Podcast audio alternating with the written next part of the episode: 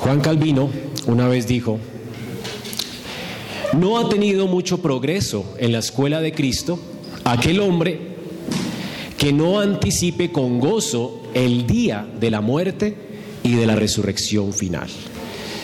Cuando Jesús aquí defiende su identidad, está hablando de que Él tiene el poder para resucitar de los muertos.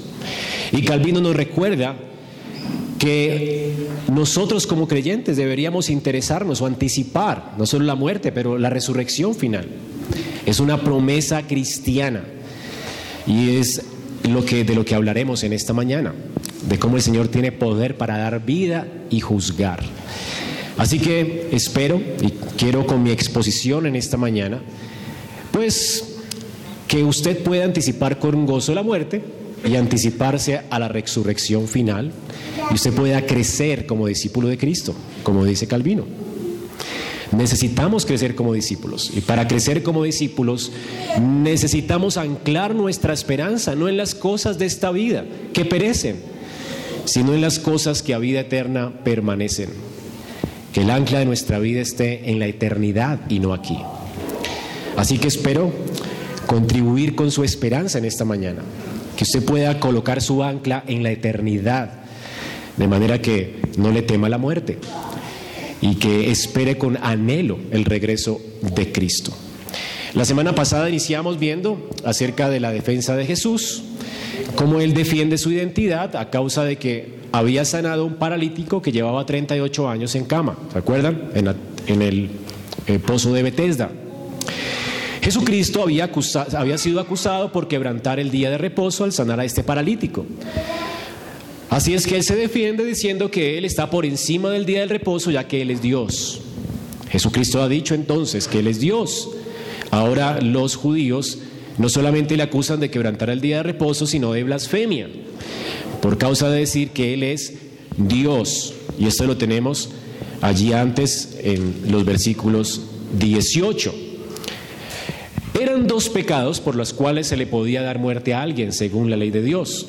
Así que ellos buscaban matarle a causa de que él dijo ser Dios y a causa de que él quebrantaba el día de reposo.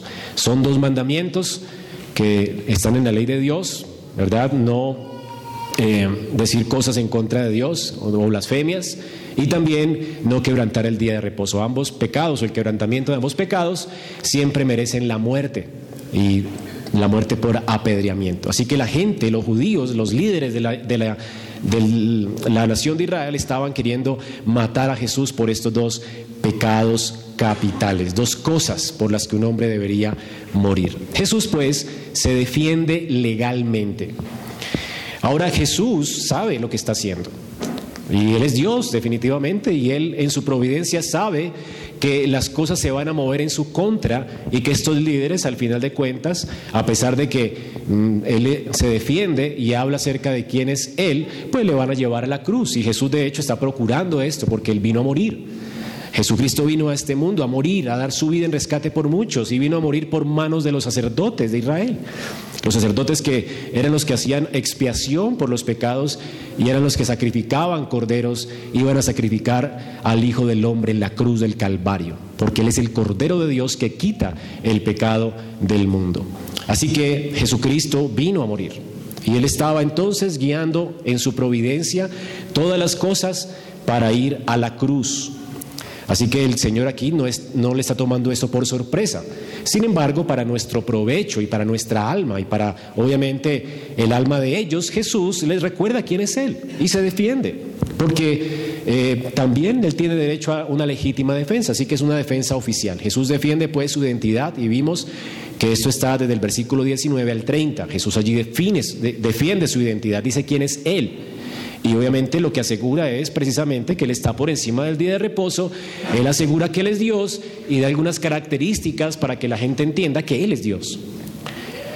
Ahora, eh, del versículo 31 en adelante, Él no solamente dice que Él es Dios, pero también Él va a afirmar, lo veremos después en la semana que sigue, eh, va a llamar cuatro testigos que confirman su identidad. Así que en primer lugar defiende su identidad y llama testigos que confirman su identidad. Y es así como dividimos su exposición, su defensa oficial. Y en tercer lugar, al final, el versículo 41 al 47, él llama a los acusadores a reconocer su identidad y, de hecho los juzga al no reconocer su identidad. Entonces, esas son los tres, las tres divisiones que hicimos de nuestro texto para los que están llevando sus notas. Y estamos viendo entonces la primera parte o la primera división de esa defensa. Jesús defiende su identidad. Y vimos el primer punto de, esa, de ese primer punto, el punto A, por decirlo así, si usted lleva apuntes. Vimos que la primera cosa que él hace al defender su identidad es que él dice que es igual a Dios y da cuatro razones, cuatro porqués que son identificables allí en el texto. ¿Por qué? ¿Por qué? Versículo 19, porque todo el que el, lo que el Padre hace también lo hace el Hijo, porque el Padre ama al Hijo. Versículo 21, porque como el Padre levanta de los muertos. Versículo 22, porque el Padre a nadie juzga, sino que todo juicio lo ha dado al Hijo. Y aquí vemos entonces cuatro porqués. ¿Por qué es que Él es Dios? Vimos la semana pasada que esos cuatro porqués tienen que ver con que Él hace las mismas obras que hace el Padre, Él no se puede negar a sí mismo, Él obra como Dios porque Él es Dios. Tiene también el mismo propósito del Padre, tiene el mismo poder del Padre y tiene la misma autoridad del Padre. Y entonces, a la luz de esos cuatro porqués, Jesús en el versículo 23 eh, resume todo diciendo que por cuanto Él es Dios, le debemos honra. Así que todos deben honrar a Cristo como honran al Padre. Hermano, la Trinidad se debe honrar por igual. No tenemos tres dioses, tenemos un solo Dios. Y podemos orar al Padre, al Hijo, es un Dios en tres personas. Podemos orar al Padre, al Hijo, del Espíritu Santo y adorar a los tres, porque son tres personas en la unidad de Dios. Así que no está mal orar a Cristo, no está mal orar y clamar al Espíritu Santo. Y, mm, y mayormente si usted reconoce los oficios que la Trinidad tiene, el Padre es el que planea todo, así que no está mal apoyar al Padre, que es el que eh, organiza su plan, de manera que podamos nosotros descansar en su soberanía. No está mal orar al Padre, no está mal orar a Cristo, porque Él es el que nos redime, el que nos limpia de pecado. Y podemos acudir a Él en oración y adorarle como a Dios y pedirle al que tenga misericordia de nosotros. No está mal adorar al Espíritu Santo y exaltarlo a causa de la obra que Él hace en nosotros. Él es el que nos transforma, aplique la obra de redención en nuestra vida. Así que debemos honrar a la Trinidad por igual. Y esto es lo que el Señor dice aquí. El Hijo debe ser eh, honrado igual que al Padre. Y así terminamos hace ocho días considerando entonces que Él es igual a Dios. Ahora vamos a ver allí del versículo 24 hasta el 30, en la segunda parte, vamos a ver entonces en esta mañana eh, cómo es que el Señor, además de declarar que es igual a Dios, él dice ahora, ¿por qué es que es igual a Dios? Y va a señalar dos obras que solamente Dios hace. Estas dos obras es, son dar vida, ¿verdad? Y también juzgar. Hermanos, en la escritura el único que juzga es Dios. De hecho, Dios como legislador real, Él es el que pone reyes y quita reyes, porque Él es el juez de toda la tierra. No hay juicio que Dios no haga, o más bien todo juicio lo hace Dios. Dios juzga. Pero también Dios da vida. Ninguno de nosotros puede darle vida a alguien. Claro, una pareja puede concebir un hijo, pero no le puede dar vida. La vida proviene de Dios. Por eso nadie tiene derecho, o una mujer no puede reclamar un derecho a perder un hijo o a dar por terminada la vida de un hijo que no le pertenece a ella, porque el, autor de la vida es Dios, Dios es quien da vida. Una mujer no puede tener, eh, hoy las el feminismo reclama el derecho de abortar, y esto es absurdo. Porque la vida no le pertenece a la mujer, la vida que tiene en su vientre no le pertenece a la mujer. Así que de ninguna forma podemos nosotros disponer de algo que no nos pertenece. Nosotros recibimos vida de Dios, Él es el autor de la vida y luego nadie puede quitarle la vida a otra persona. Nadie puede reclamar ese derecho. El único que tiene el derecho de reclamar la vida de alguien es Dios el único derecho porque Él tiene el derecho de dar vida. Él es el que da vida y esto lo reconocemos en toda la escritura.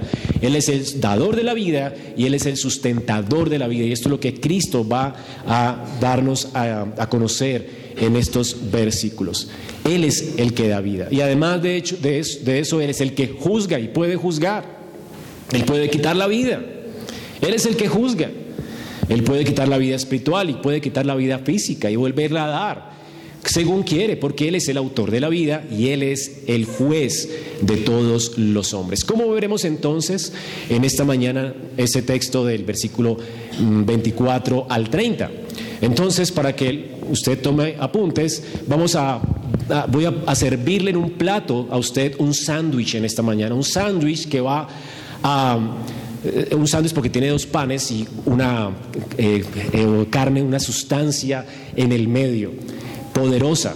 Y este sándwich lo que va a hacer es, es un banquete para que usted hoy pueda ser nutrido con la esperanza de la vida eterna. Entonces pretendo servirle en este plato un sándwich. Entonces el primer pan de este sándwich es del versículo 24 al 25.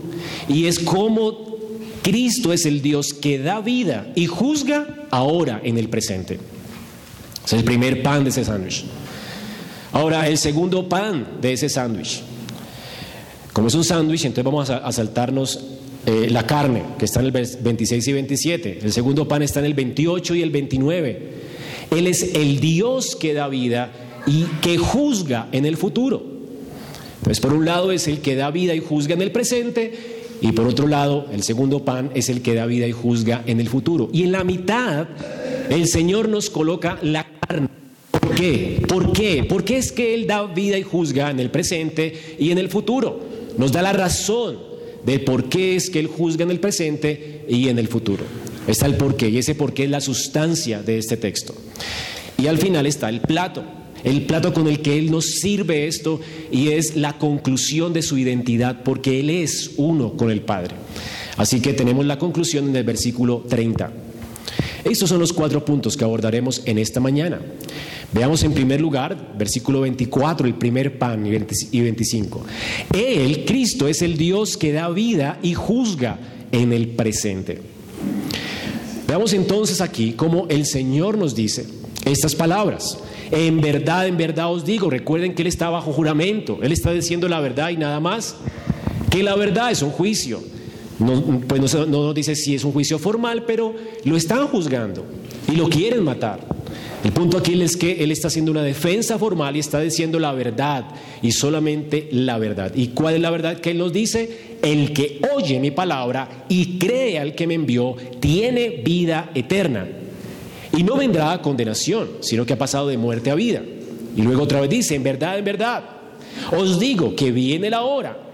Y ahora es cuando los muertos oirán la voz del Hijo de Dios y los que la oigan vivirán. Ahora,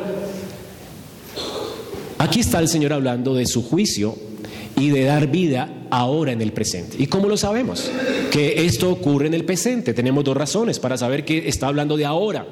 En primer lugar, tenemos la palabra viene la hora y es ahora. Es decir, esta es la primera razón por la cual el Señor está hablando aquí de dar vida a los muertos hoy, ahora, en su tiempo, y ahora en este tiempo, y ahora en el tiempo pasado. Ese ahora incluye un periodo de tiempo en el que el Señor está dando vida a las personas y también está juzgando a las personas. Viene la hora y ahora es. Así que está hablando del presente, un tipo de resurrección en el presente, un tipo de vida en el presente. Pero también tenemos otra razón, y, este, y es que dice, el que oye mi palabra y cree al que me envió. Es decir, que las personas que están resucitadas, que están muertas y son vueltas a la vida, son personas que oyen y creen. Así que sabemos que es ahora porque no se está refiriendo a la redención del cuerpo o a la resurrección del cuerpo. Está hablando de un tipo de resurrección diferente, o un tipo de vida diferente, es un tipo de vida espiritual.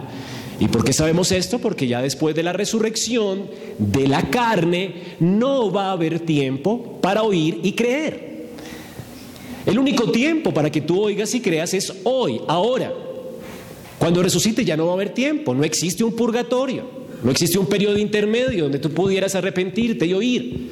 El único tiempo es ahora, por eso sabemos entonces que Él está hablando ahora y básicamente en Hebreos 9:27 respalda esta palabra de la manera que está establecido para los hombres que mueran una sola vez. El hombre solamente muere una vez eh, físicamente y después de eso ya no viene un periodo de arrepentimiento. Dice que después de esto viene el juicio. Tú mueres una vez y vas a ser juzgado. Ya no va a haber mm, tiempo para arrepentirte.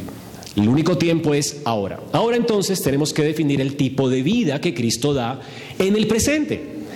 ¿Cuál es el tipo de vida que el Señor da en el presente? No es un tipo de vida física, sino es un tipo de vida espiritual. Él resucita a los muertos espiritualmente.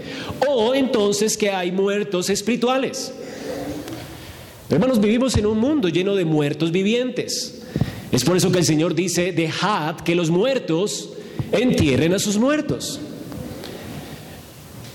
Entonces hay muertos, enterrando, eh, muertos espirituales enterrando muertos físicos. Es lo que el Señor quiere decir cuando dijo estas palabras. Así que hay gente muerta espiritualmente. Ahora, ¿y quiénes son los muertos espiritualmente? Bueno, todos los hombres en Adán. A no ser que hayan sido resucitados por Cristo a una nueva vida, o que se les haya regenerado, es lo que llamamos la, la vida, ¿verdad? Que él, él provee por el Espíritu.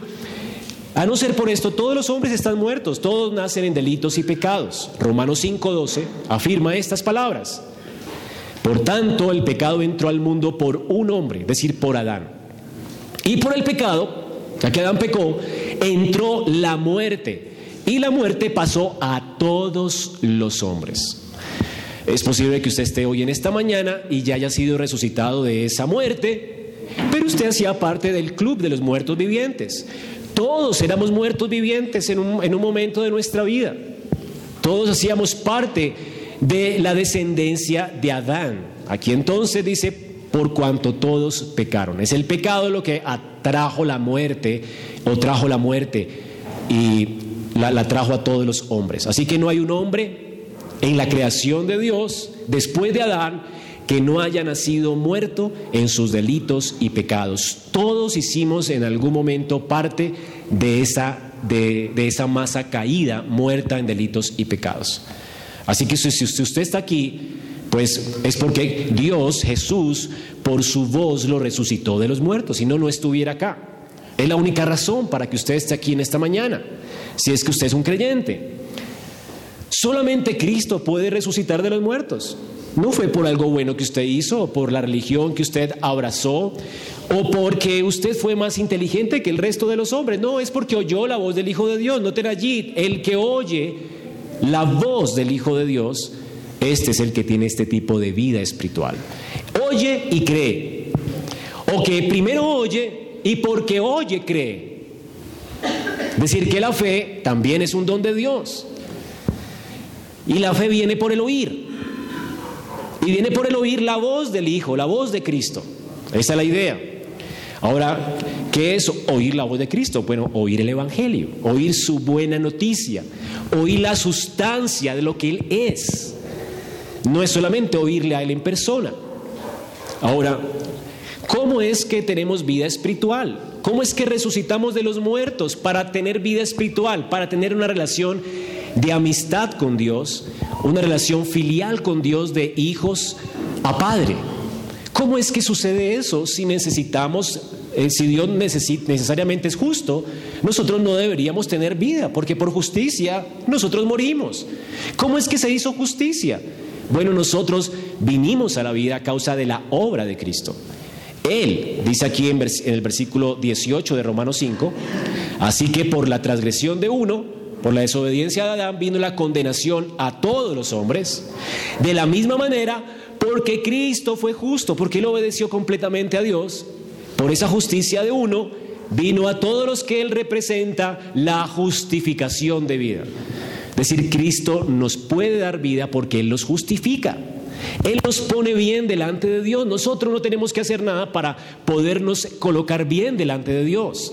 La justicia nuestra proviene de la justicia de Cristo. Así por el pecado de uno vino la condenación a todos y por la obediencia del segundo Adán, que es Cristo, vino entonces la salvación o la justicia a todos los hombres. Así que fue Cristo, el justo, quien murió por nuestros pecados y vivió una vida obediente para salvarnos y ponernos en amistad con Dios. Y esta obra la recibimos ¿cómo? ¿Cómo se recibe esta obra? Oyendo la voz del Hijo, no haciendo nada, sino oyendo, oyendo y creyendo en lo que Cristo ha hecho. Es la única forma de ser salvos, oír y creer. Es lo que dice aquí, viene la hora y ahora es cuando los muertos oirán. Y los que oigan vivirán. ¿Quién tiene entonces este tipo de vida espiritual? Los que oyen. Es un oír atentamente, oír quién es Él, oír que Él es completo Dios, completamente Dios y completamente hombre, que Él es el que descendió del cielo para tomar nuestro lugar, para vivir una vida perfecta y morir en una cruz para rescatarnos y redimirnos de nuestros pecados. Es ese oír de saber que somos pecadores culpables, de que necesitamos un Salvador y, necesitamos gracia delante de Dios. Es ese oír lo que salva.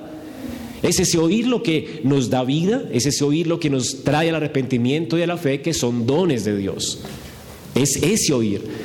Y podemos hablar del arrepentimiento y la fe como nuestra respiración. Tú no decidiste vivir, pero el día que naciste, ese día comenzaste a respirar. Arrepentimiento y fe sería como la respiración. Tú no respiras porque quieres. Tú respiras porque Dios te dio vida. Así que tu respiración es un don de Dios. Y la respiración, que es la fe, es un don de Dios poderoso. Porque es una respiración que esa fe nos llevará a la vida eterna. Por eso leímos ahora en Primera de Juan que la fe nuestra vence al mundo. Es una fe sobrenatural, es una fe dada por Dios. Usted alguna vez va a dejar de respirar físicamente, pero nunca va a dejar de creer. Es una fe omnipotente, es una fe poderosa. Hermano, la fe que Dios le da al creyente es poderosa, es una fe que es suficiente para apartarse del pecado, es suficiente para amar a Dios con todo su corazón y con toda su alma y con toda su mente. Es una fe poderosísima que te llevará y te hará perseverar hasta el fin. No es una fe que es nuestra, no nació de nosotros, es un don de Dios y todo lo que Dios da es poderosísimo. ¿Usted se ha dado cuenta de la calidad de la fe que tiene el creyente? ¿No es esto lo que vemos en Job? Job fue tratado en toda su vida. Todo le fue quitado. Esto es para que él renegara de Dios, para que él dejara de creer. Sin embargo, con todo y eso, Job se humilla y su fe no flaquea, su fe no desfallece. Él destrozado en su carne, vaciado completamente, desposeído de todo lo que él tenía, completamente enfermo y en la quiebra, él con todo y eso dice, yo sé que mi Salvador vive. Y con estos mismos ojos yo veré a Dios. Él sabe que Él va a resucitar. Su fe está anclada en la eternidad. Nadie la podrá arrebatar. Es una fe poderosa. Por eso nuestra fe es probada y en las pruebas sabemos, hermanos, es increíble que yo hoy amanecí creyendo en Dios y que vine a esta iglesia a adorarlo. Y es increíble que a través de las pruebas, aunque todo me lo quiten, aunque la higuera no florezca, dice Habacuc, con todo y eso me goce en el Señor. Eso es poderoso. Es una fe que no es tuya, es de Él. Es una fe poderosa, omnipotente. Así que la cualidad de esa fe, esa fe es imperecedera. Es un fruto del Espíritu. No es un fruto de la carne. Por eso Juan dice, esta es la fe que vence al mundo. Esta es, esto es lo que vence al mundo, nuestra fe. Es nuestra, pero la dio Dios. Es un don de Dios. Así que esta fe viene por el oír, por el oír. Es una fe que nos es dada, entregada por gracia, no por obras, para que nadie se gloríe. Es una fe que nos es dada, una fe que confía absolutamente en la obra de Cristo.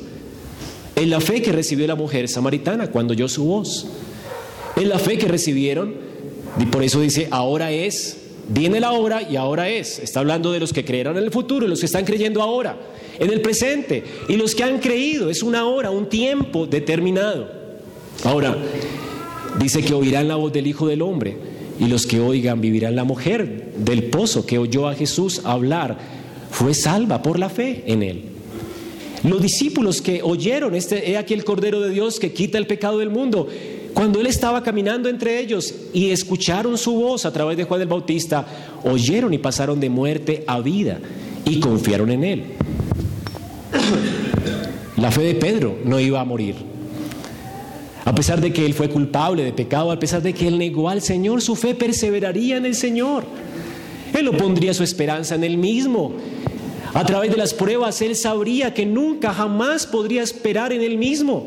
Él aprende a esperar en Dios y es un hombre que va creciendo como la luz de la aurora, va en aumento, porque su esperanza va creciendo más y se va anclando más y más en Dios, no en él.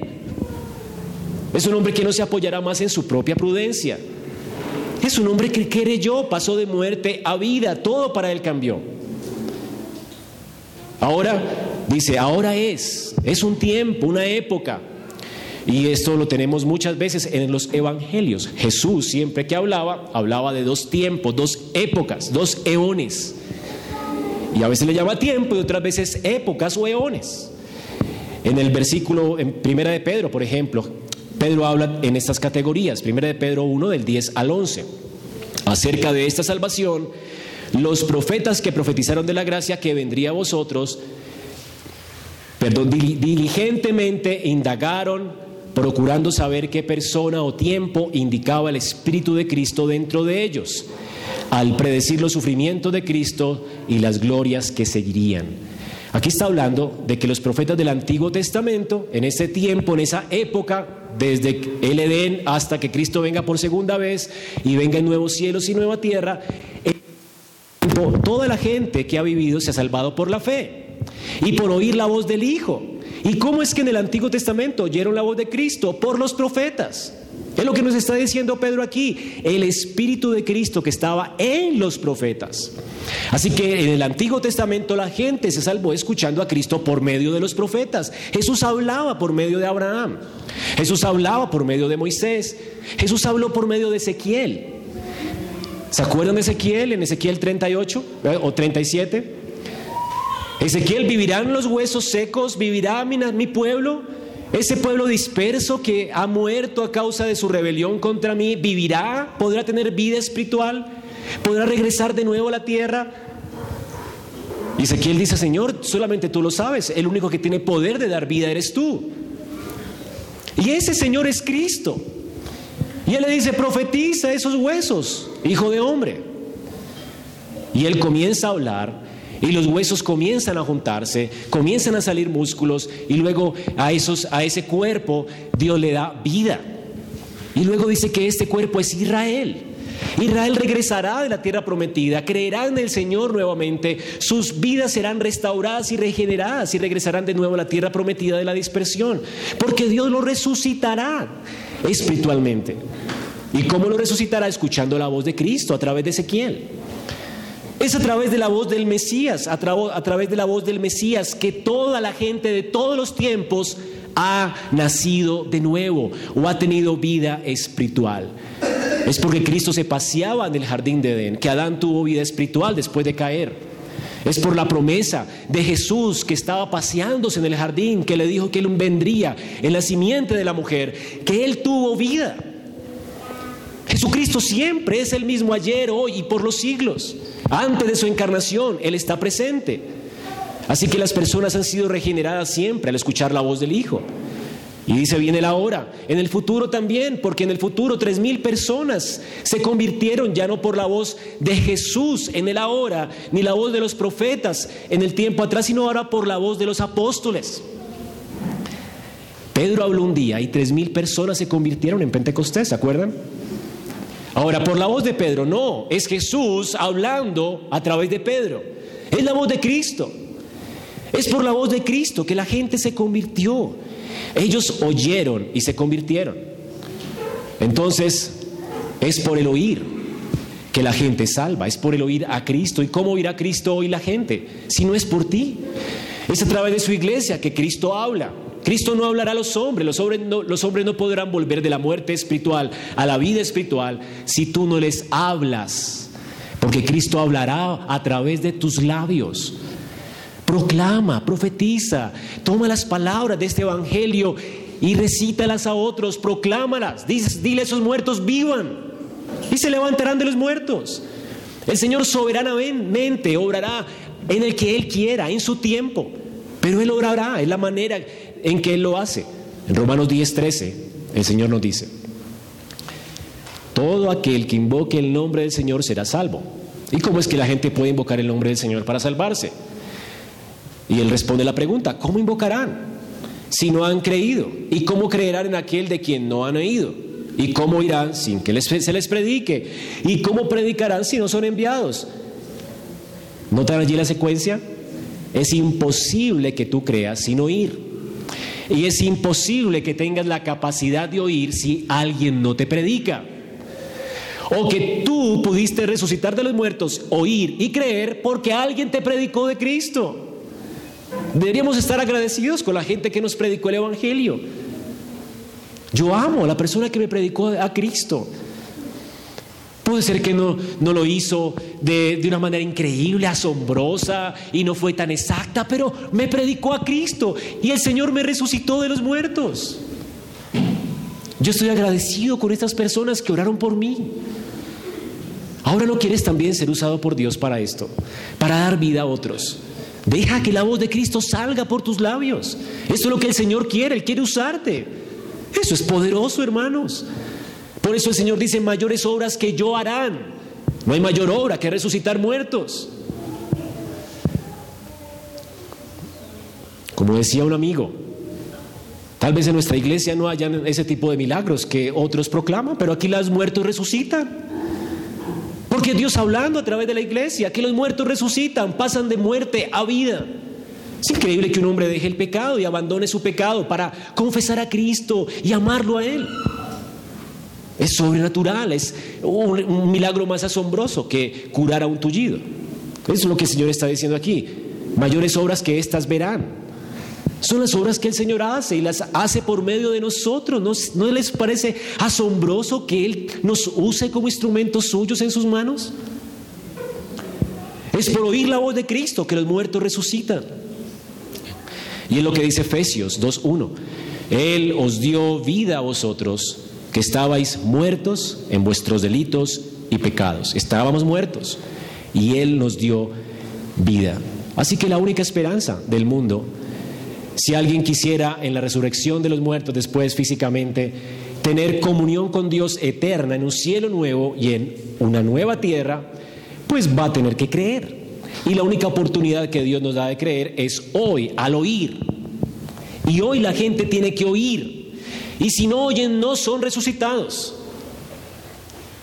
¿Entienden la responsabilidad que tenemos? Ahora, por eso debemos estar muy agradecidos, que el Señor nos haya sacado de la muerte la vida por la predicación de la palabra. Y agradecidos con Dios por las personas que nos predicaron.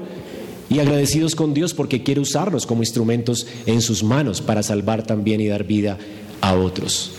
Hermanos, nuestra salvación es una obra de la libre gracia de Dios.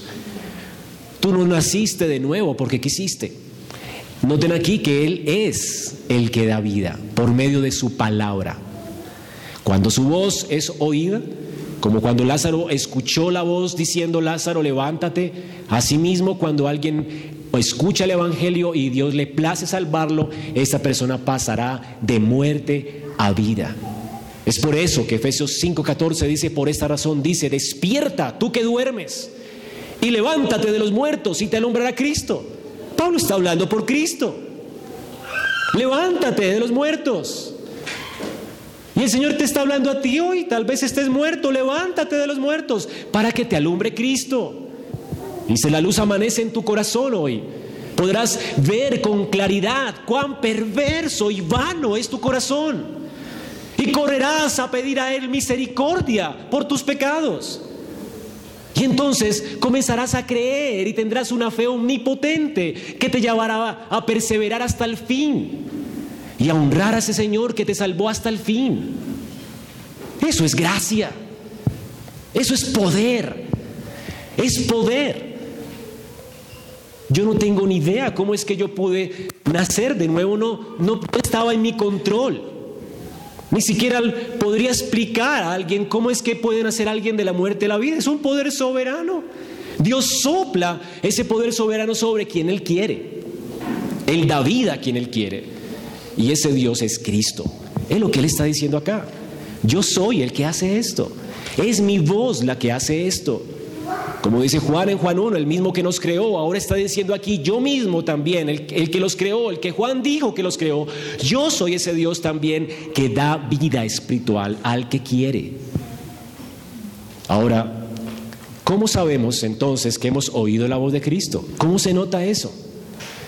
¿Cómo se nota que tú has oído? Bueno, porque has creído. Aquí dice que no vendrá condenación, ha pasado de muerte a vida porque ha creído. El versículo 24. ¿Y cómo sabes que has creído? Porque ahora tu alma es diferente. Pablo dice que el que está en Cristo es una nueva creación, una nueva criatura. Las cosas viejas pasaron y todas, no algunas, son hechas nuevas. Tus sueños cambian, tus intenciones cambian, tu proyecto de vida cambia, tus ambiciones cambian, todo cambia. El Señor me revolcó mi vida. Yo tenía otro sueño. Yo no quería estar aquí en un púlpito predicando la Biblia ni ser pastor. Odiaba a los pastores. Pero el Señor puso patas arriba mi vida. Mis sueños cambiaron. El Señor hace que nuestros sueños no sean los mismos. Ya no está el afán de hacernos ricos ni de buscar las riquezas, porque tenemos ya un Dios a quien servimos y amamos. El interés no es amontonar cosas, sino servir a ese Dios y a los intereses de su reino. Todo cambia, todo se voltea patas arriba. Por eso sabes que crees. Tus sueños cambian, tus metas cambian. La manera en que ves la iglesia cambia. La iglesia ya no es algo vergonzoso que es para gente débil, ¿verdad? Así piensan los hombres, ¿no? Gente débil y necesitada. No, ahora yo soy un necesitado y un débil y por eso vengo a la iglesia. Y amo a la iglesia precisamente porque allí se ha manifestado la gracia de Dios para gente débil, vil, menospreciable. Es por eso que venimos a la iglesia. Porque sabemos que somos de lo vil y menospreciado de este mundo. No somos especiales. Todo cambia, la perspectiva sobre tu vida cambia, piensas de ti diferente, te ves diferente a ti mismo, ves a Cristo como supremo, ves a Él como el único digno, sabes descansar en Él. Eso es lo que es fe, eso sabe. La gente puede saber con certeza que ha pasado de muerte a vida por estas señales.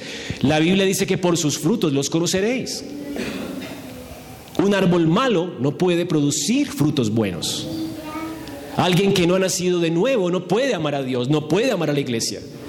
No puede verse a sí mismo como un pecador, como alguien corrompido que necesita la gracia de Dios cada día de su vida. No puede.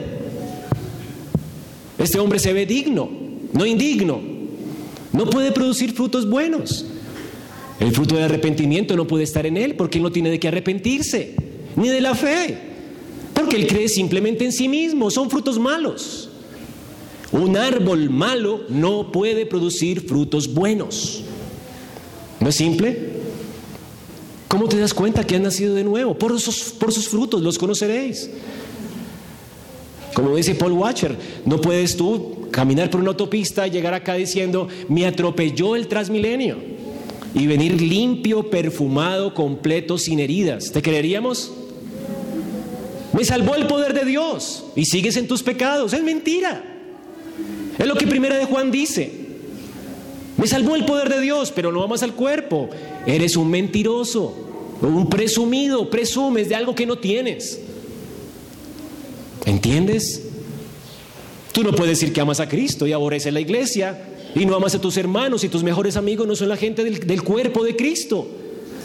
Tú no puedes decir que amas a Cristo y tus palabras siguen siendo igual de perversas y no estás creciendo para que tus palabras sean más santas y más edificantes para tus oyentes. Tú no puedes decir que estás en Cristo y no estás queriendo procurar una vida que agrade a Dios. Por eso dice que los que hicieron lo bueno, los que hicieron lo bueno, saldrán a resurrección de vida. Los que hicieron lo bueno. Porque el que está en Cristo tiene una fe tan poderosa que ya puede agradar a Dios. Hace lo bueno. No es que la salvación sea por obras, es por gracia, pero la gracia no es barata. La gracia es completa, rica, poderosa. La gracia provee lo que tú no tienes. Fe, arrepentimiento, amor por Dios, amor por su obra, amor por su iglesia. Es un paquete completo de gracia. No es algo de gracia, es toda la gracia la que recibe un creyente. Y va creciendo en gracia cada día y su vida es como la luz de la aurora que va en aumento.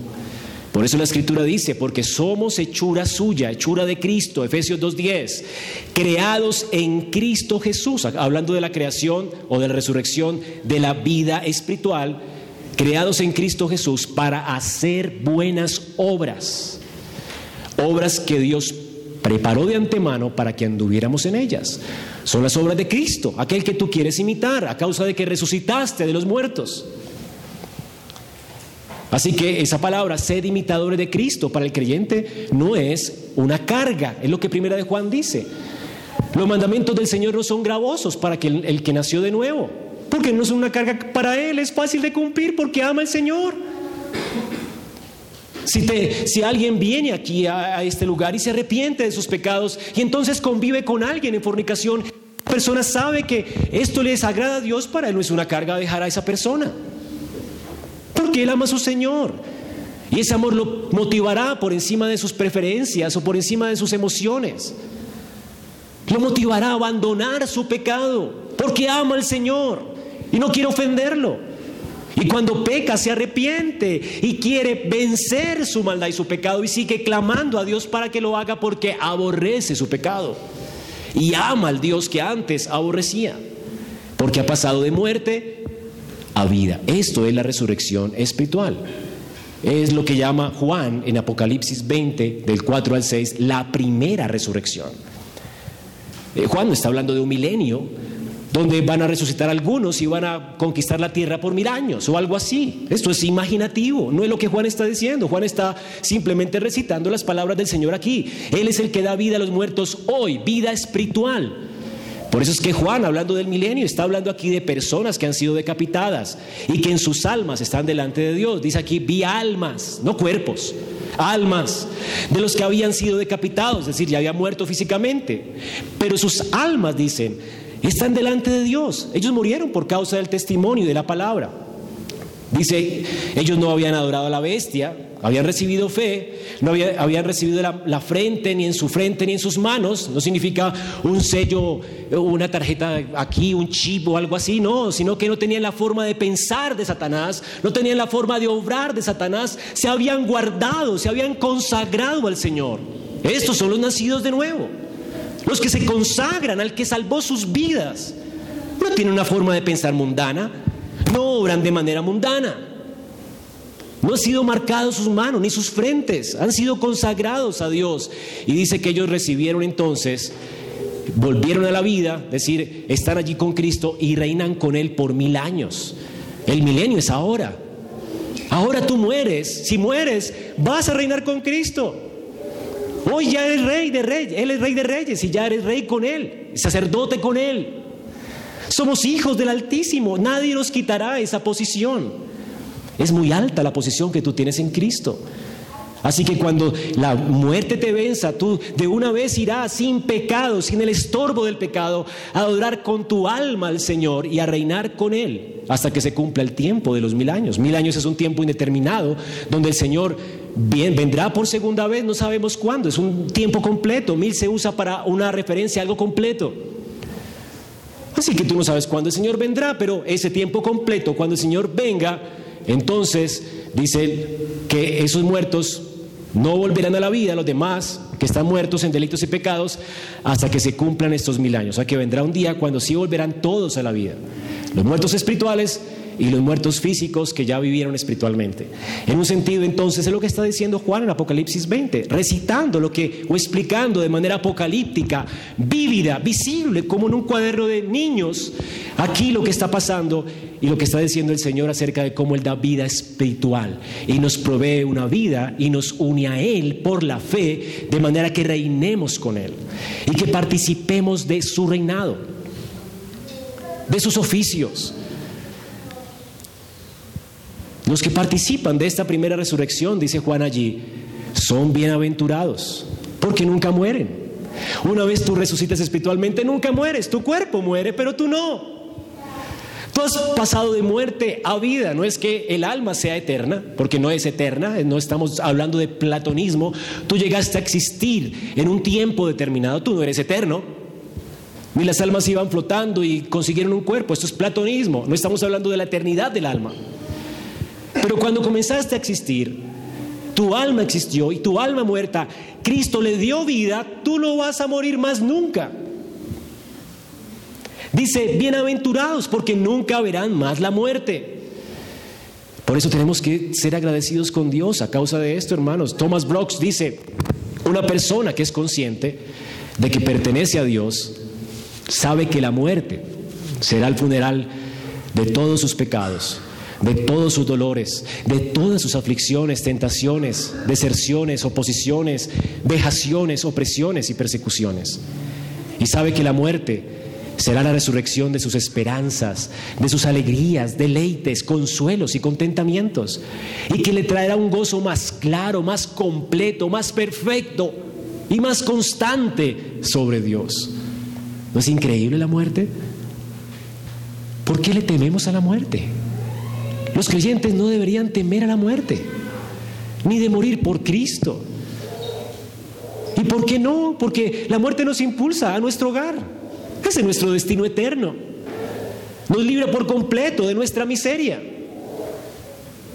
Pablo dice, miserable de mí, ¿quién me librará de este cuerpo de muerte? Nos libra de este cuerpo de muerte.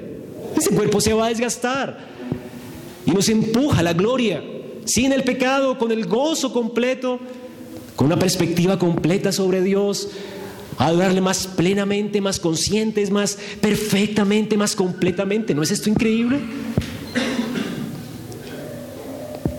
Ahora, los demás, dice, no volverán a la vida. Y esto es terrible.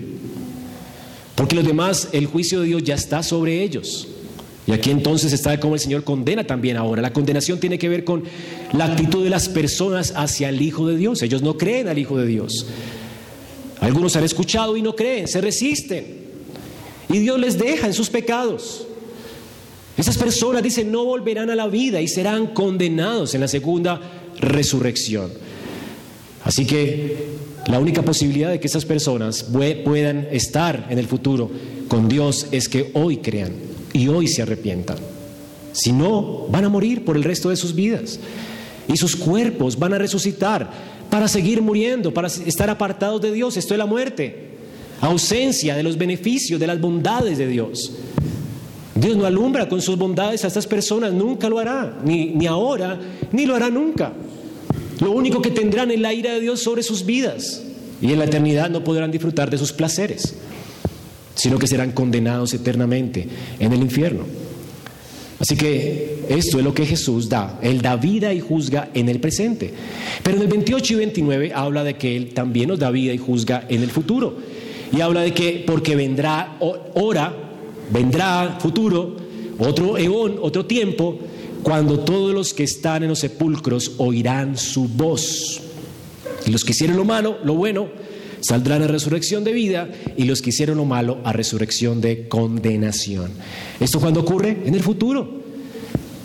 Y esto es lo que el Señor siempre hablaba en esas categorías. Presente tiempo, tiempo futuro.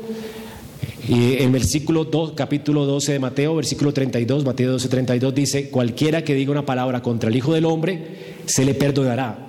Pero el que hable contra el Espíritu Santo no se le perdonará ni en este siglo, ni en el venidero. Dos siglos, dos tiempos. Tiempo de ahora, que se extiende hasta el futuro y hasta el pasado, que es un presente siglo malo, hasta que Cristo venga. Cuando Cristo venga en gloria, el tiempo futuro de la resurrección, que es precedido, o más bien que inicia con el juicio de Dios. No hay más tiempos en la Biblia. No hay más tiempos. La escritura no habla de más tiempos. Algunos imaginan que vendrá un tiempo en el que Dios da oportunidad después de arrebatar a la iglesia, de que la gente se arrepienta. No, no hay más tiempos. Tu único tiempo es ahora, hoy. Así que entre esos dos tiempos no hay un tiempo intermedio, no hay un limbo, como dicen los católicos romanos. No hay un tiempo de como de gabela, como dicen los eh, dispensacionalistas. Solo este tiempo. Y si no te arrepientes hoy, vendrás a condenación después. No hay más tiempo. La única oportunidad tuya es hoy. Por eso el Señor dice, hoy el Señor dice, arrepiéntete hoy de tus pecados. Ahora, ¿de qué resurrección está hablando aquí? Noten que dice, los que oigan la voz del Hijo del Hombre saldrán de qué lugar? De los sepulcros. Está hablando de los que están muertos físicamente. Sepulcro está asociado con las personas que están muertas físicamente. No quiere decir que solo los que están en los sepulcros, sino que es la referencia a aquellos que están muertos físicamente. O que aquellos que están físicamente muertos, que el mar ha tragado. Apocalipsis dice que el mar los vomitará. Aquellos que han sido consumidos por el fuego, el Hades los vomitará. Volverán de nuevo a la vida, no importa si ha sido quemado eh, comido por un león o lo que sea que haya sucedido con tu cuerpo, ese cuerpo volverá a la vida. No importa si se ha hecho ceniza, volverá a la vida. Va a haber una obra creativa de nuevo, recreativa.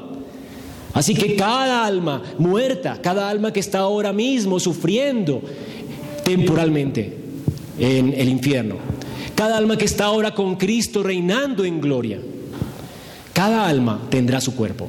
Es lo que dice aquí. Cada alma tendrá su cuerpo. Tanto los malos como los buenos, todos resucitarán. No, no, no, no, no es como los testigos de Jehová dicen, que los demás descansarán eternamente. No, no. Los que hicieron lo malo no pueden descansar eternamente, tienen que sufrir eternamente. Porque han insultado a un Dios que es eterno. Dios no deja a la gente sin justicia. No, no todo lo que tú haces aquí lo pagas aquí. Hay muchas cosas que tú has hecho que no has pagado. Tus blasfemias contra Dios son peores que asesinar a una persona. Y lo tendrás que pagar. De hecho, menospreciar el Evangelio es peor que cualquier pecado de los diez mandamientos.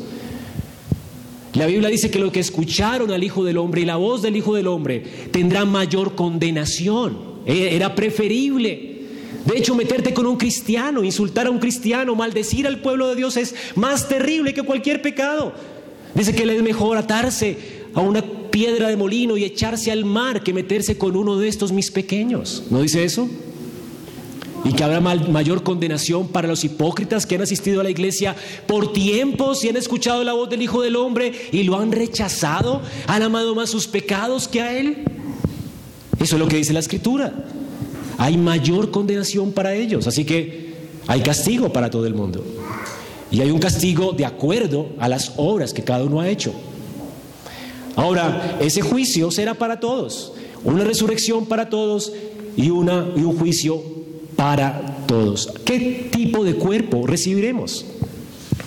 Bueno, no podemos definirlo, pero la Biblia dice que es un cuerpo espiritual. Filipenses 3:20 dice el Señor Jesucristo transformará el cuerpo de nuestro estado de humillación en conformidad al cuerpo de su gloria. Es decir, los creyentes recibirán un cuerpo como el de Cristo, glorificado, por el ejercicio del poder que tiene aún para sujetar todas las cosas a sí mismo. Señor poderosamente nos levantará por su voz de los muertos y nos dará un cuerpo como el suyo. Es de un cuerpo de gloria. No que atraviese paredes o algo así, ¿verdad? Esto es hablar más de lo que la Biblia habla.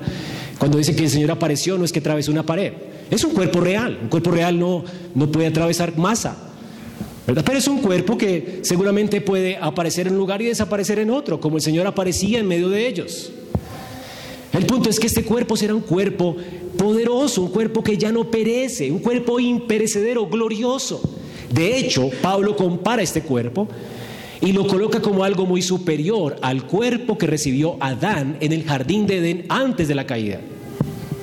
El cuerpo de Adán era un cuerpo natural. Primera de Corintios 15, 42 dice, primero se sierva un cuerpo natural, decir el de Adán, y se resucita en un cuerpo espiritual.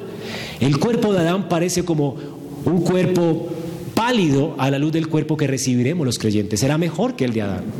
Así que no estamos hablando de un retorno al jardín de Edén. Estamos hablando de trascender a la gloria, a estar en la ciudad de Dios, no en un jardín. Es un cuerpo glorioso, un cuerpo de gloria. Entonces ese cuerpo será un cuerpo espiritual y lo dará Cristo. Así como Cristo da la vida espiritual, Él da la vida física.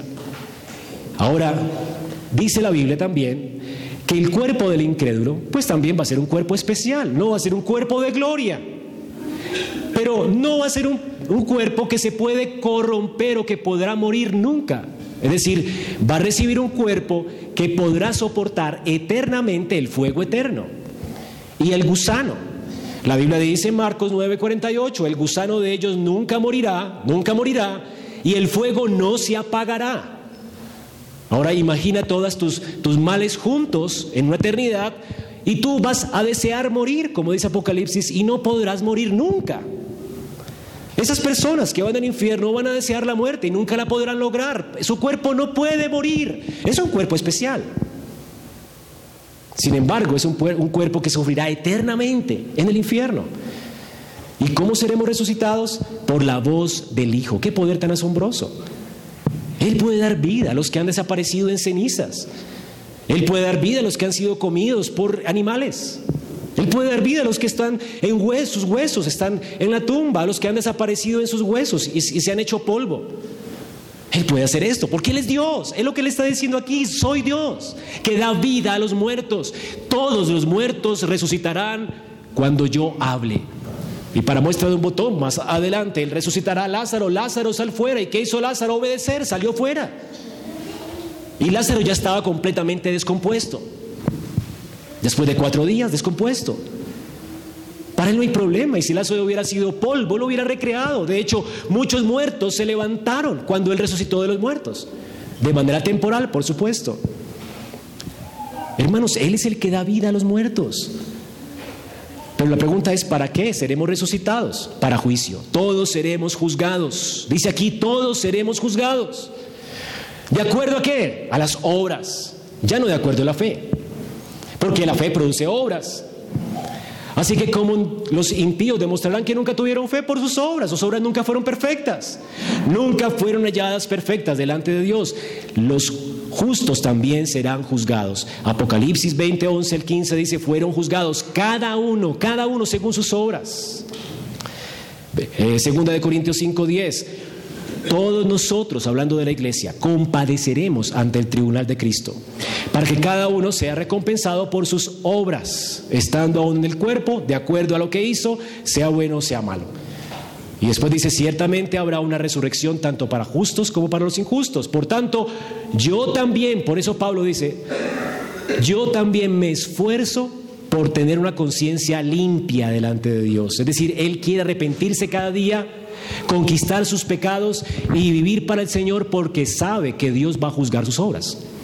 Eso es una motivación impresionante para nosotros. Entonces el creyente será juzgado según sus obras, es lo que tenemos aquí. Ahora, ¿cómo es entonces ahora? ¿La salvación es al final de cuentas por las obras? No, siempre fue por gracia. La Biblia no se puede contradecir. Recuerden lo que dice Galatas 2.16. Por las obras de la ley ningún hombre será justificado. No estamos hablando de justificación, estamos hablando del juicio. ¿Ok? Sé que todos vamos a ser juzgados, pero esos que nosotros que ya hemos sido justificados en Cristo, no vamos a ser juzgados por lo que no hicimos. ¿Me hago entender? Porque lo que no hicimos fue condenado en quién? En Cristo. Alguien no puede pagar dos veces por lo que hizo. Aquí no estamos hablando pues de justificación. Estamos hablando de buenas obras, los que hicieron lo bueno. El Señor premiará nuestras obras. Lo que quiere decir entonces, hermanos, es que nuestras obras, todo lo que tú hagas para la gloria de Dios, por amor a Dios, tiene valor delante de Dios. No hay un vaso de agua que tú des a un santo que no será recompensado por Dios, es lo que dice la Escritura. Todo será recompensado. Tú recibirás tus coronas y tus galardones de acuerdo a lo bueno que hiciste. No a lo malo, porque lo malo lo pagó Cristo. En eso consistirá el juicio, el juicio tuyo. Así por eso el Señor va a tener que enjugar muchas lágrimas, porque muchas, muchos creyentes no hicieron nada por Cristo. Y es vergonzoso. A la luz de tanto amor, vivir para mí mismo. Algunos como el Señor de la Cruz, ¿verdad? Van a tener que jugar sus lágrimas porque vive una vida de pecado y se arrepintió al final. Él no tuvo tiempo para hacer obras. Pero todas nuestras obras serán recompensadas por Dios. Y esto nos debe mover a vivir para su gloria, nos anima a perseverar para recibir recompensa abundante. Dice la escritura en 2 de Juan 8, noten esto, tened cuidado para que lo que hemos logrado, esas recompensas que hemos logrado, no se pierdan sino que, ser, sino que tú recibas abundante recompensa. Sigue amontonando recompensas, es bueno. Es lo que dice segunda de Juan. Es bueno hacer tesoros ¿dónde? en el cielo. Esas coronas nunca, esas coronas nunca se van. Hermano, tus trofeos aquí, tus diplomas se van a corromper con el tiempo. La gente se olvidará de ti. Pero lo que haces por Cristo, esa corona que Él te va a dar, ese galardón que Él te va a dar, va a durar para siempre. Va a ser reconocido eternamente. Ahora, ¿dónde quieres entonces figurar? ¿Aquí? ¿O quieres humillarte aquí para figurar allá? ¿Quieres servir aquí, humillarte aquí, negarte al pecado aquí, servir a otros aquí, amar a otros aquí? Por tu recompensa allá. Tienes que trabajar donde el, el orín y la polilla no corrompen. Eso es motivante. ¿Qué es motivante? Es hacer cosas sin recibir nada. El Señor nos creó con ese deseo de recibir. Y el Señor dice entonces que lo que te impulse sea el deseo de recibir cosas imprecederas, incorruptibles. No pierdas tu recompensa.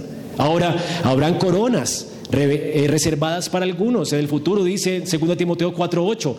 El juez justo me entregará aquel día la corona, no a mí, sino a todos los que aman su venida. Habrán coronas para los que desean la venida de Cristo.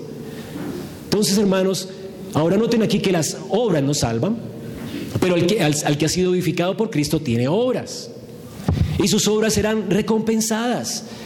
Y él obrará motivado, bueno, no tanto por la recompensa, sino por el amor. Porque en otro texto nos dice que cuando recibamos esas recompensas, nosotros siempre pensamos que nos faltó, nos faltó más servicio por Dios. Nos faltó evangelizar más, nos faltó dar más de lo que teníamos, nos faltó servir más a la iglesia. Siempre nos sentimos que nos falta. Cuando en Mateo 25 la gente recibe su galardón, dice, Señor, ¿cuándo hicimos eso? ¿Cuándo te vimos hambriento? Y te, y te dimos de beber o sediento, y te dimos de beber o de comer, o hambriento y te dimos de comer.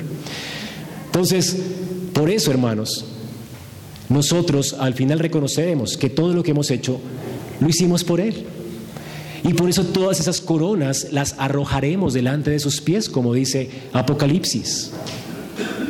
Y reconoceremos, como dice Isaías 26, 12, Señor, tú eres el que nos diste paz a nosotros y también hiciste en nosotros o por nosotros todas nuestras obras. Al final reconoceremos eso. Siempre nos encontraremos faltos porque el amor de Dios es lo que nos constriña a obrar. Y el amor de Dios sobrepasa nuestro entendimiento y quisiéramos amarlo a Él porque Él nos amó primero. Y siempre nos hallamos falto para amarlo como Él debe ser amado. Así que el creyente nunca irá delante de Dios, Señor, mi corona. Me esforcé mucho. Esas personas que llegan así es porque nunca conocieron a Dios, ni el inmenso amor de Dios por ellos. Nunca vivieron motivados por el amor. Eso es lo que hace una obra perfecta delante de Él. Y también los incrédulos serán juzgados. ¿Cómo? Por sus obras, por lo malo que hicieron. Los justos por lo bueno, y ellos saldrán a resurrección de vida.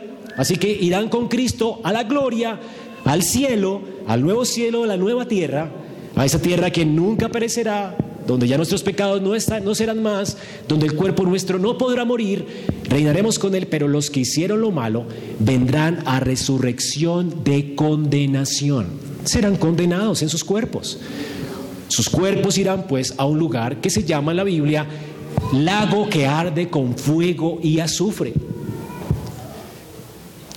Y lo compara con el Hades que existía en el tiempo de Jesús, un lugar donde hervían los muertos, donde era día a causa de los gusanos de las personas muertas allí. Eso era el Hades, donde se echaba la basura, la gente que moría en las cruces. Y es comparable con el lago que arde con fuego y azufre, donde el gusano no dejará de comer, ni eso dejará de echar candela. Es un sufrimiento eterno. Y será un sufrimiento de acuerdo a sus obras, como les dije ahora. Los que blasfemaron contra Cristo, los que lo menospreciaron a Él, tendrán mayor sufrimiento. Los que medianamente se portaron bien, nunca escucharon tal vez el Evangelio, tendrán sufrimiento, pero no tanto como el que oyó y no se arrepintió. Así que los que están aquí, por lo menos, si no se arrepienten hoy, tendrán mayor condenación, porque oyeron y no acudieron y menospreciaron al Hijo, al que Dios dio, para tu salvación.